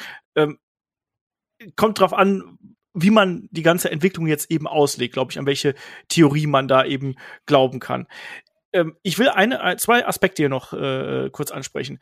Ähm, Mella, wie muss man jetzt Rampage ähm, präsentieren und positionieren. Wir haben äh, die erste Episode am 13. August und dann eben eine Woche später haben wir den First Dance und dann dem wahrscheinlichen Debüt von CM Punk. Es wurde ja relativ deutlich ähm, ja, angedeutet, um es mal vorsichtig auszudrücken, dann eben in Chicago vor ausverkauftem Haus mit äh, mehr als 10.000 Zuschauern. Ähm, wie muss man eine einstündige TV-Show jetzt positionieren? Weil wir haben das Problem natürlich, dass jetzt schon viele denken, ah, das wird die B-Show, die hat eh eine Stunde weniger. Ähm, muss man die gleichwertig darstellen? Muss man die, äh, wie Kenny Omega zum Beispiel gesagt hat, ähm, muss man da das Talent präsentieren, was vielleicht bei Dynamite ein bisschen kurz kommt? Du hast gerade die Damen-Division angesprochen. Die hat Kenny Omega da ganz äh, repräsentativ einfach mal vorgeschoben. Äh, was muss man da machen? Ja, ich denke ähnlich, ähm, dass man eben zum Beispiel die Damen-Division die halt auch eine Zeit lang wirklich, wirklich zu kurz kam. Ich denke da nur an dieses Turnier, das man da hatte, ähm, dass man die da vielleicht noch mal besser präsentieren könnte. Und es wird wahrscheinlich in Richtung B-Show gehen. Man darf es nur nicht, also man darf es nur nicht so weit kommen lassen, dass es sich auch so anfühlt. Man muss die schon irgendwo ähnlich präsentieren und wie gesagt, ich, ich denke auch, das wird eher die Bühne äh, für Leute, die vielleicht noch nicht ready für Dynamite sind. Oder CM für Punk? die. genau, wie zum Beispiel für CM Punk. Das wäre doch witzig. Ich kann erstmal nee. bei Dark anfangen, wenn du mich fragst. Genau, dann muss ich erstmal hocharbeiten. Genau. Boah, aber wie witzig wäre das, wenn der, also jetzt mal ernsthaft. Der wäre auch richtig gut drauf. Oh ja. Nee, also wie gesagt, also mein Hauptpunkt ist wirklich, ähm, es wird wahrscheinlich eine Art B-Show werden, aber man darf es, man darf nicht, äh, man darf es nicht so fühlen. Also wie gesagt, vielleicht ein bisschen mehr die Damen oder oder äh, Geschichten bisschen trotzdem weiterführen, ähm, für die die Zeit nicht so ganz gereicht hat in der, in Anführungszeichen, Main Show. Da, also es, es darf halt nicht stagnieren. Es darf sich nicht wie Wiedergekäutes anfühlen, sondern es muss trotzdem auch immer ein bisschen was Neues passieren. Und solange man das macht, glaube ich, ähm, hat man auch diese, dieses B-Show-Gefühl nicht, nicht so krass zumindest. David, ich habe ein bisschen Angst, dass wir sowas wie Thunder bekommen. Also da gab es ja damals auch den Versuch mit Bret Hart, den man so als äh, Galionsfigur da sich überlegt hatte und dann am Ende ist dann doch nur das NWO-B-Team angetreten. Ich glaube, den Fehler wird man nicht machen. Ich glaube auch nicht, dass Rampage als B-Show angesehen wird, sondern dass es eher als ähm, Produkterweiterung angesehen wird. Also Rampage sollte man meiner Meinung nach so machen, dass es sich anders anfühlt als Dynamite, aber äh, also beispielsweise mehr äh, Frauenwrestling zeitgleich aber auch eben nicht nur die Leute, die halt noch nicht reif genug für äh, Dynamite sind, sondern halt, dass eben auch ähm, wie damals ein bisschen vergleichbar mit SmackDown, dass es trotzdem Main-Event-Fäden gibt, die dort halt auch weitergehen und dass du halt irgendwas äh, nimmst, was Dynamite und Rampage vielleicht auch verbindet. Äh, und meine, die Zeit ist lang genug da, wenn du halt sagst, du nimmst halt ein, zwei Segmente, die halt richtig Main-Event-Feeling haben. Und das andere heißt ja auch nicht, dass es Undercard immer ist. Äh, ich glaube, das Roster von AEW ist mittlerweile so groß, dass man auch eine richtig, richtig gute äh, Midcard für zwei Shows hat. Das ist, glaube ich, nicht das Problem. Man muss halt nur schauen, dass es sich ein bisschen anders anfühlt, aber auch nicht zu sehr anders. Also, du musst das Gefühl hinkriegen, dass du als Dynamite-Gucker auch Rampage gucken musst, weil du sonst verpasst, wie eine Fehde weitergeht. Ja. Ich glaube, du hast das gerade ein bisschen besser ausgedrückt als ich, weil genau das meinte ich ehrlich gesagt. Hier mit, mit B-Show ohne B-Show-Feeling. ja, so quasi wie SmackDown damals zum Start. Ähm, ich glaube auch, dass bei Rampage müssen wir genau bei Dynamite ein bisschen Geduld haben. Ich glaube, man wird versuchen, mit einem richtigen Bang zu starten. Das wäre halt zum Beispiel CM Punk in der zweiten Woche. Aber man wird dann auch wieder ich, ich gebe mal so, AEW wird wahrscheinlich zwei Monate brauchen, um so ein bisschen sich einzugrooven, ein Gefühl zu kriegen, weil was sie wirklich gut machen bei Dynamite ist halt wirklich auf dieses Fan-Feedback reagieren und die Fans mitnehmen. Und ich glaube, man wird halt ein bisschen was probieren, dann schauen, was funktioniert, was nicht funktioniert und man wird ein adäquates äh, Produkt hinkriegen, was auch nicht mit Dark vergleichbar ist. Ich glaube wirklich, die Leute, die nicht bereit sind, die, für die ist Dark da. Und Rampage ist eher für die Leute, für die die Zeit bei Dynamite nicht reicht obwohl das Roster groß genug ist. Ich hoffe, dass man das nicht als B-Show etabliert. Das sollte man auch nicht machen, weil das würde ich für einen großen Fehler halten. Ich habe es auch schon auf dem Discord geschrieben. Ich habe gesagt, das darf man nicht machen. Ja, aber wirst du vor allen Dingen nicht mit 14.000 Zuschauern in Chicago. Genau. Das weil, machst du nicht. Ja, eben. Äh, unter anderem deswegen. Ähm, aber ich meine auch so in, in, langer Zukunft. Ich glaube, das ist genau das, was, was, was ihr beide gerade gesagt habt. Ich glaube, man muss wirklich dann auch ähm, immer Gründe schaffen, ähm, damit du Rampage einschaltest. Die musst du bei Dynamite legen. Du kannst vielleicht auch äh, Fäden haben, die nur bei Rampage stattfinden. Das ist auch durchaus möglich und das halt, würde ich auch für sinnvoll halten, dass man irgendwas sagt, Mensch, hast du diese, diese Fäde findet nur bei, bei Rampage statt. Hat man früher bei Raw sehr gerne gemacht irgendwo, dass da kleinere Fäden nur bei Raw stattgefunden haben ähm, und dann eben nicht bei Superstars oder anderen Shows. Das fände ich äh, auch eine gute Möglichkeit, um diese eine Stunde eben äh, zu verwenden. Und ja, ich glaube, wir sind dann an der Stelle fast schon fast schon durch. Also wir können sagen, wir haben eine wirklich spannende Zeit hinter uns, wir haben eine spannende Zeit vor uns. Wir haben auch schon so ein bisschen rausbekommen, dass wir alle so ein bisschen das Gefühl haben, dass eine große Entwicklung gerade stattfindet, ähm, dass WWE aktuell offensichtlich in einem Konzeptwechsel ist, dass sich da die Prioritäten ändern, die die, die Sichtweise auf die Company, auf das Produkt offensichtlich geändert hat im Vergleich zu noch vor äh, einigen Jahren. Und wir sehen AEW, die natürlich dadurch äh, oder davon auch profitieren können und vielleicht auch die klassischen Wrestling-Fans und natürlich auch die Namen abgreifen können, aber die auch nicht den Fehler machen dürfen und einfach jeden ehemaligen WWE-Wrestler holen dürfen. Das haben sie auch in der Vergangenheit nicht gemacht. Das wird man jetzt auch nicht machen. Deswegen bin ich übrigens auch bei dir, David, dass ich auch hoffe, dass Bray White erstmal noch ein bisschen äh, außen vor bleibt. Also er soll erstmal schauen und dann. Er wird ja nicht schlecht. er ist auch jung genug, der kann sich auch ruhig mal ein bisschen erholen, er soll vielleicht auch ruhig mal ein bisschen runterkommen, irgendwie von dem Ganzen, was da passiert ist. Und ähm, es gab ja auch die Geschichte mit dem äh, Cult, Cult of Rotando, ähm, Rotunda. Ähm, da bin ich auch mal gespannt, was das wird. Also vielleicht sehen wir ihn dann noch mal mit seinem Bruder zusammen oder sonst irgendwas.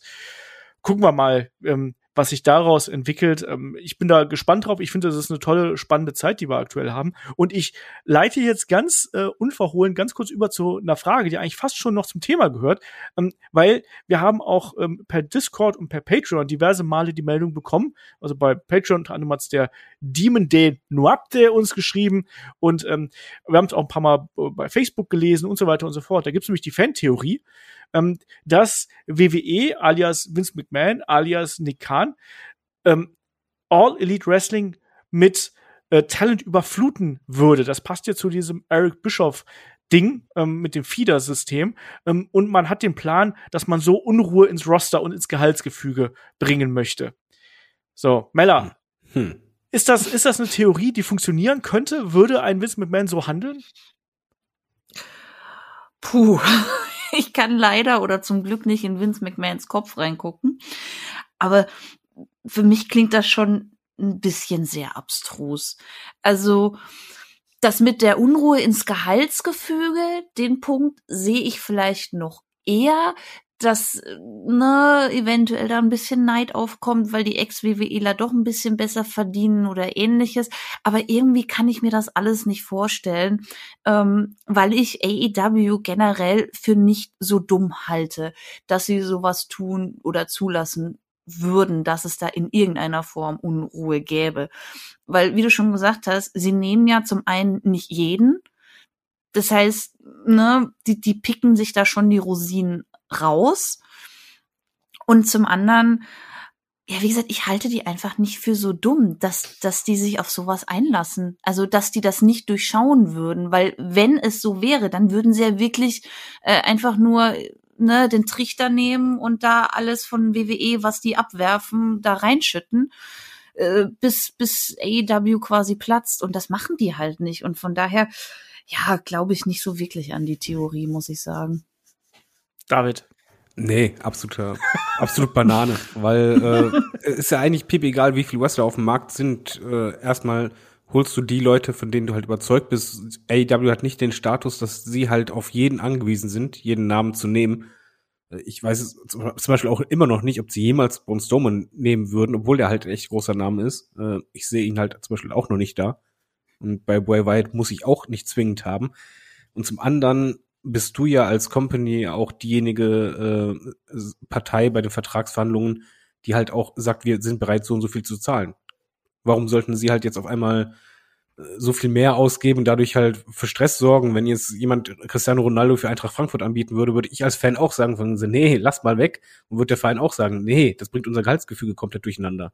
Also nee, das ist, ist, ist ja egal. Die, die können halt einen noch so viele Stars um die Ohren ballern du musst die erstens finanzieren können und zweitens muss es auch Sinn machen.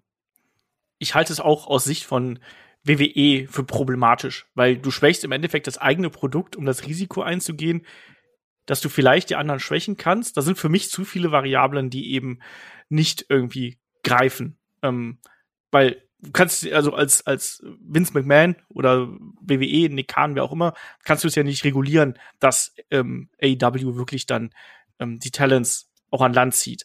Ähm, sprich, im Zweifelsfall schmeißt du die raus und musst dann hoffen, dass die nicht so angepisst sind, dass sie hinterher wieder zurückkommen oder ist es alles eine ausgemachte Geschichte. Das ist mir zu sehr in die Verschwörungsgeschichte irgendwo da, in die Verschwörungskiste reingegriffen. Deswegen, ich halte das auch für, äh, für es sehr. Es ist einfach abwegig. unlogisch. Hm? Es ist einfach unlogisch. Es wird halt aus WWE-Sicht wäre es unlogisch, aus AEW-Sicht, die entscheiden ja auch noch. Also Nee. Genau. Also halte ich, halte ich für sehr, sehr unwahrscheinlich. Ich glaube eher, dass es da ein bigger Picture gibt, was wir vielleicht erst in einem halben oder vielleicht sogar in zwei Jahren, einem Jahr irgendwann feststellen werden, was das gewesen ist. Und dann sagen wir, Mensch, jetzt sehe ich klarer, als ich das zuvor getan habe. Und jetzt verstehe ich Nick Kahn endlich. Und dann stellen wir uns alle ein kleines Nick Kahn-Bild auf dem Nachttisch oder so. Das Schlimme ist, jetzt habe ich von Rapunzel hier dieses, diesen, dieses Lied. Im, hattest du das auch gerade endlich? Sehe ich das Lied. nein, nein. Okay. Oh, schade. Ich, ich bin mal hier raus. ich habe gesagt, du meintest hier ähm, Mother Knows Best, dann kannst du es ja mit Ach so, Nick Khan knows, knows best, best, oder so. Oder, oder so. ja. Stimmt auch gut. Rapunzel ist echt gut. Das stimmt. Rapunzel ist echt Der Rapunzel Disney-Film ist super. Deswegen. Ähm, wir haben noch zwei, drei, vier andere Fragen. Ähm, ich habe diese eine Frage habe ich letzte Woche schon mal Kai und Chris gestellt. Die sind aber beide ein bisschen jünger und deswegen stelle ich euch beiden die nochmal, weil ihr seid ja beide ein bisschen wow. älter als Kai und Chris. Seid wow. ihr doch, das ist doch so. Gar nicht. Ich lege mal kurz die dritten rein, Moment. Der Ultimate Warrior hatte nämlich gefragt, ähm, habt ihr damals die DSF Abzock Hotline World of Wrestling angerufen? Ha, weil ihr noch nein. kein richtiges Internet hattet. Okay, Mella nicht? Ich, ich auch nicht. Ich musste äh, sexy Sportclips gucken. Ich glaube, meine Eltern hätten mich dafür auch verprügelt, wenn sie die Telefonrechnung gesehen hätten. Und David konnte das Telefon nicht bedienen, weil er mit anderen Dingen beschäftigt war? die Frage hätte man eher, Moment, die Frage hätte eher sein müssen, wie viel von euch haben nach Wrestling Sexy Spot gibt's doch geschaut?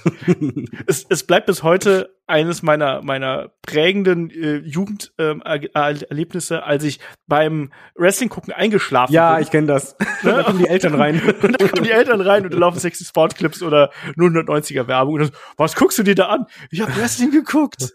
ja, ja. Guck, der gefällt eine richtige Porno an. genau das.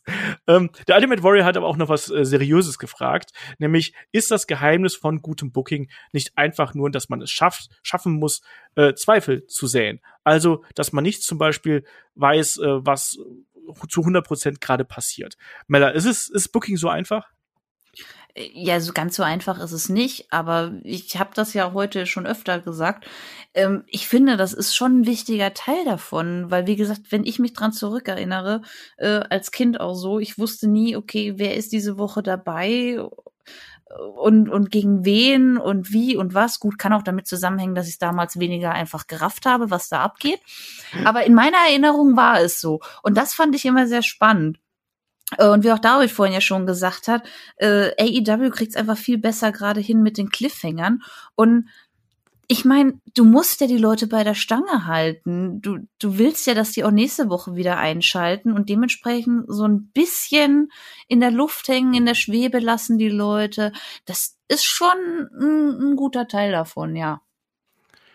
David, ich sag mal so, ähm, Geheimnis von gutem Booking ist nicht Zweifel sehen. Zweifel sehen ist für mich so die, äh, die Kirsche auf der Sahne obendrauf. Das ist dann richtig, richtig gutes Booking. Gutes Booking ist für mich schon, wenn ich nachvollziehen kann, was jemand macht. Ich will eine Entwicklung sehen, ich möchte jemand bei einer Reise begleiten. Ich meine, beim Actionfilm weiß ich auch, dass der Held am Ende überleben wird und alle platt machen wird, ist mir egal. Ich möchte aber die Reise mitgehen.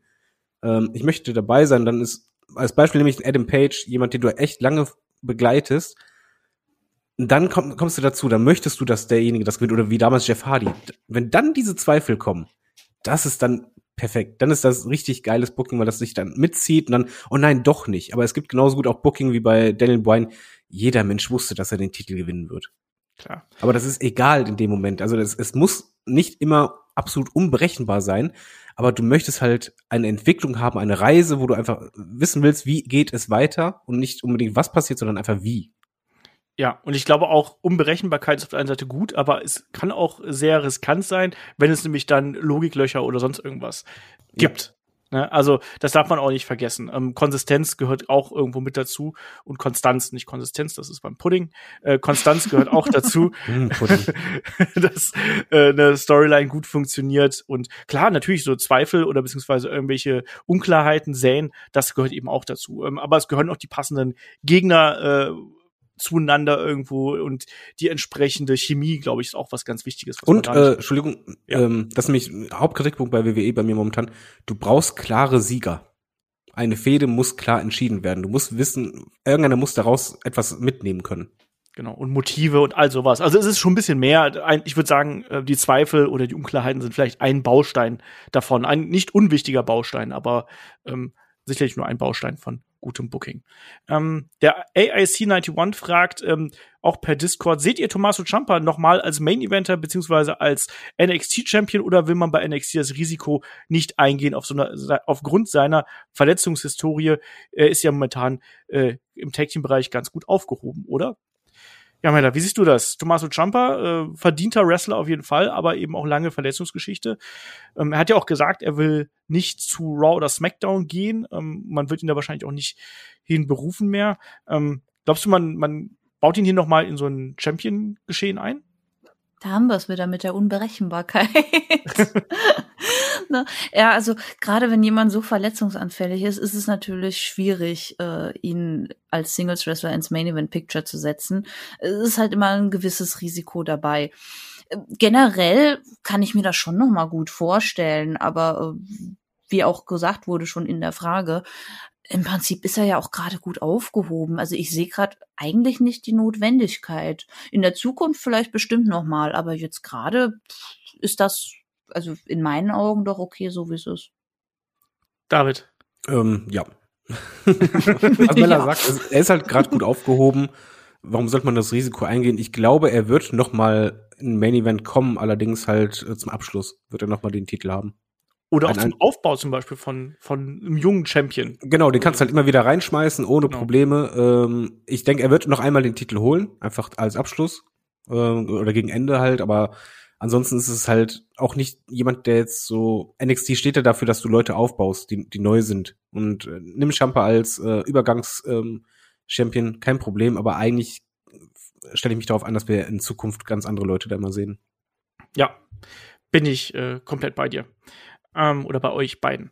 Ähm, der AIC91 fragt noch, wie seht ihr es, dass bei der WWE Leute ins Creative Team beziehungsweise als Writer geholt werden, die vorher keine beziehungsweise wenig Berührungspunkte mit dem Wrestling hatten? Ist das vielleicht der große Unterschied, warum das AEW-Produkt beziehungsweise Stories seit der Gründung bei den Fans als besser gelten, da die Kreativabteilung dort aus ehemaligen beziehungsweise aktiven Wrestlern besteht?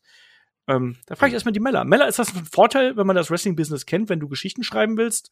Oder ähm, ist es vielleicht auch manchmal ein Vorteil, wenn du von außen kommst? Ich finde das gar nicht äh, so schlimm hier mit der, mit der Writerin bei WWE, die da entlassen wurde, die vorher noch nie Wrestling geguckt hat oder mit Wrestling zumindest nichts am Hut hatte. Weil, wie du schon sagst, es geht ja eigentlich nur darum, Geschichten zu erzählen. Klar ist es irgendwo auch von Vorteil, wenn man die Materie kennt, mit der man arbeitet. Aber es kann auch so was Gutes rauskommen bei, finde ich. Also ich finde auch, wenn man, wenn man jetzt einen äh, Serien- oder, oder Filmschreiber anstellen würde, könnte was Gutes bei rauskommen. Von daher, ich, ich sehe das gar nicht so eng. Aber klar, grundsätzlich ist es natürlich besser, wenn man sich damit auskennt, mit dem, womit man seine Brötchen verdient. Ich glaube, was halt wichtig ist, ist, dass du deine Darsteller auch kennst, oder? Du musst ja deine Figuren kennen, mit denen du diese Geschichten schreibst.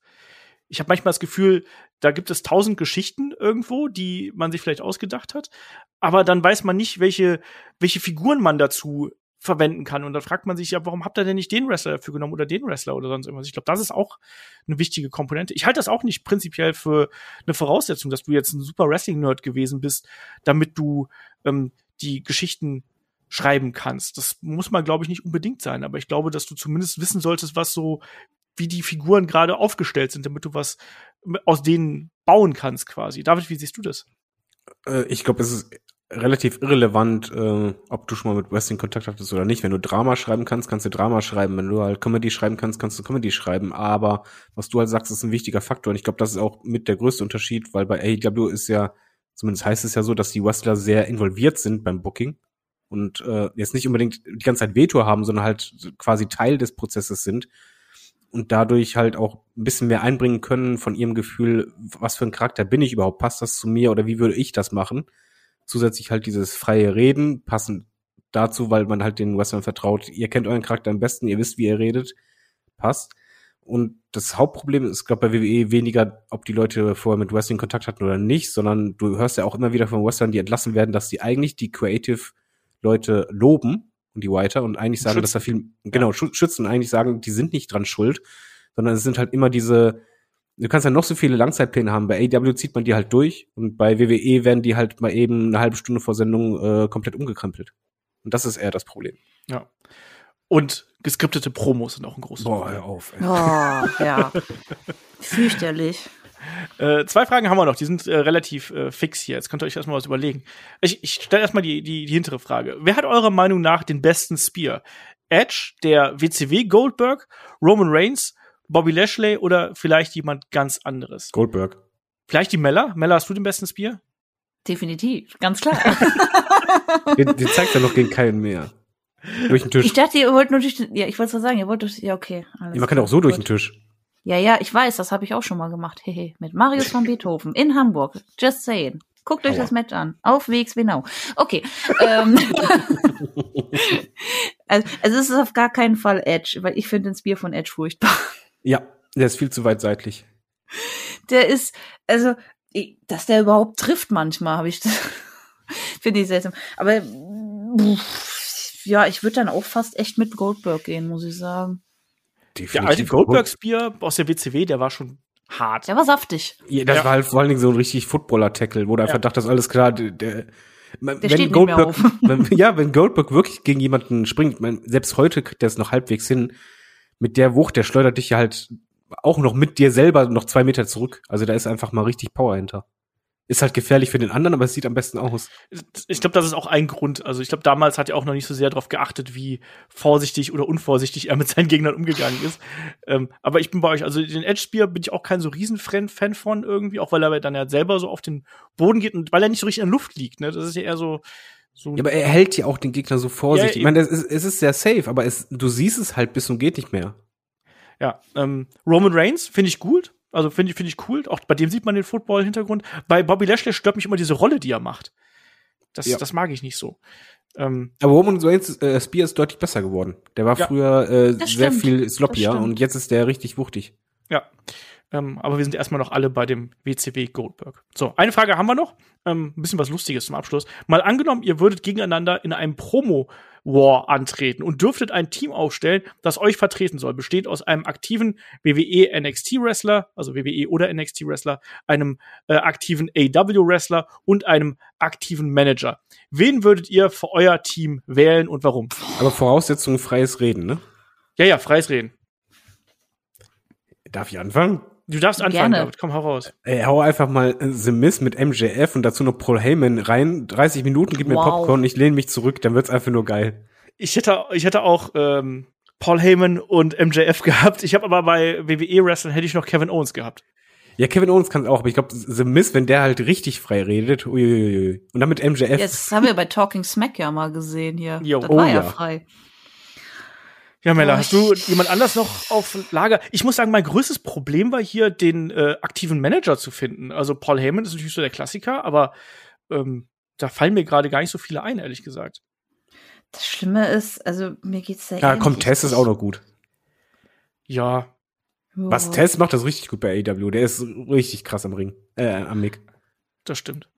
Ja, das Schlimme ist, ich, ich, mir fällt da gerade auch nicht viel mehr ein als die, die ihr genannt haben, habt, muss ich ganz ehrlich sagen. Also hier Miss MJF, ja, und Heyman, das sind halt schon, das ist gemein. Die können was, ne? Deswegen wolltest du zuerst. Boah, nee, ich habe ehrlich gesagt über, gerade überhaupt keinen Plan. Ich meine, John Cena würde ja auch noch gehen. Also wenn du, ich glaube, wenn, Ja. wenn du Cena frei reden lässt, der kann auch noch mal weg von seinen 0 auf 15 Promos. Ja, der kann ja ein Und Waynes finde ich auch mittlerweile immer besser. Das Ja. Schlimme ist, ich hatte als erstes, ich weiß nicht warum, ist mir Riddle in den Kopf geschossen. Kann auch damit zu tun haben, äh, dass, dass der Breakout-Podcast da jetzt gerade rausgekommen ist. Ähm, aber irgendwie wäre das sehr witzig. Das auf jeden Fall. Ähm, nee, also ich bin da ganz bei euch. Das wären definitiv drei Leute, die würde ich gern reden hören. Okay. Ähm, und ich glaube, damit sind wir dann an der Stelle durch. Haben wir wieder eine, eine Stunde 20, ein bisschen mehr gekillt hier. Ich hoffe, äh, ihr beiden hattet Spaß, mit mir hier da zu quatschen, vor allem auch. Äh, emotionales Thema, David, oder? Ja, CM Punk, CM. Nein, ich, ich finde es total spannend, einfach weil so viel passiert und ich habe gerade so ein bisschen Aufbruchstimmung. Mella, hast du auf Aufbruchstimmung jetzt gerade zum Ende des Podcasts? Musst du es aufbrechen? Musst du brechen. Musst du Ich brechen? wollte es gerade sagen. Das Schlimme ist, äh, ich habe es euch ja vorhin erzählt, ich musste heute ja erstmal Katzenkotze aufwischen, als ich nach Hause gekommen bin. Und deswegen dachte ich jetzt so, war das gerade so ein kleiner Diss? Das Pendel schlägt in die Kotze-Richtung. ja. Du weißt, Nein, also wir, ich, ja, wir dissen nur David. Was? ja, stimmt ja, habe ich vergessen. Nein, also ich bin sehr gespannt, was die nächsten Wochen und Monate, vielleicht auch sogar Jahre, ähm, zu bieten haben und wie dieser, ja, ich, ich nenne es jetzt mal vorsichtig, Krieg äh, sich entwickeln wird zwischen AEW und WWE. Und also es macht schon tatsächlich Spaß, weil ich wirklich das erste Mal auch gef das Gefühl habe, es gibt wirklich eine Konkurrenz zu WWE, auch wenn Vince es leugnet. Ich sehe es als Konkurrenz an. Und das, ja, das stimmt einen doch ein bisschen zuversichtlich. Ich habe aber noch eine Frage zum Abschluss. Okay, Einfach nur raus. ja oder nein. Ähm, werden wir 2021 noch erleben, dass äh, AEW einmal War in Waiting schlägt? Ja. Ja, Okay. halte ich, halte ich für möglich. Aber wie gesagt, das Spannende ist aktuell, es kann so viel passieren. Das haben wir ja auch am heutigen Podcast gemerkt, was eigentlich ein anderer Podcast hätte sein sollen. Eigentlich war das Thema ja anders. Also ähm, deswegen, nächste Woche starten wir hier unser Programm zum SummerSlam und da besprechen Shake und ich den ersten SummerSlam und die Geschichte des äh, ersten SummerSlams. Also wie entstand die WrestleMania des Sommers überhaupt? Da aktuell auch schon wieder die Gerüchte aufkommen, dass eventuell der SummerSlam vielleicht gar nicht stattfindet oder doch wieder im Thunderdome ähm, zum Zeitpunkt der Aufnahme hier. Da bin ich mal gespannt, äh, ob wir dazwischen nicht noch irgendwie einen Breaking News Video oder irgendwas anderes äh, dazwischen hauen. Also bleibt uns da auf jeden Fall gewogen. Ähm, unterstützt uns gerne auf Patreon oder auf Steady, wenn ihr weiterhin so wunderbare Podcasts hören möchtet und vor allem, wenn ihr noch mehr wunderbare Podcasts von uns hören möchtet, ähm, schaut da gern vorbei. Und ansonsten sage ich an der Stelle wie immer, Dankeschön fürs Zuhören, Dankeschön fürs dabei sein und bis zum nächsten Mal hier bei Headlock, dem Pro Wrestling Podcast. Macht's gut. Tschüss. Tschüss.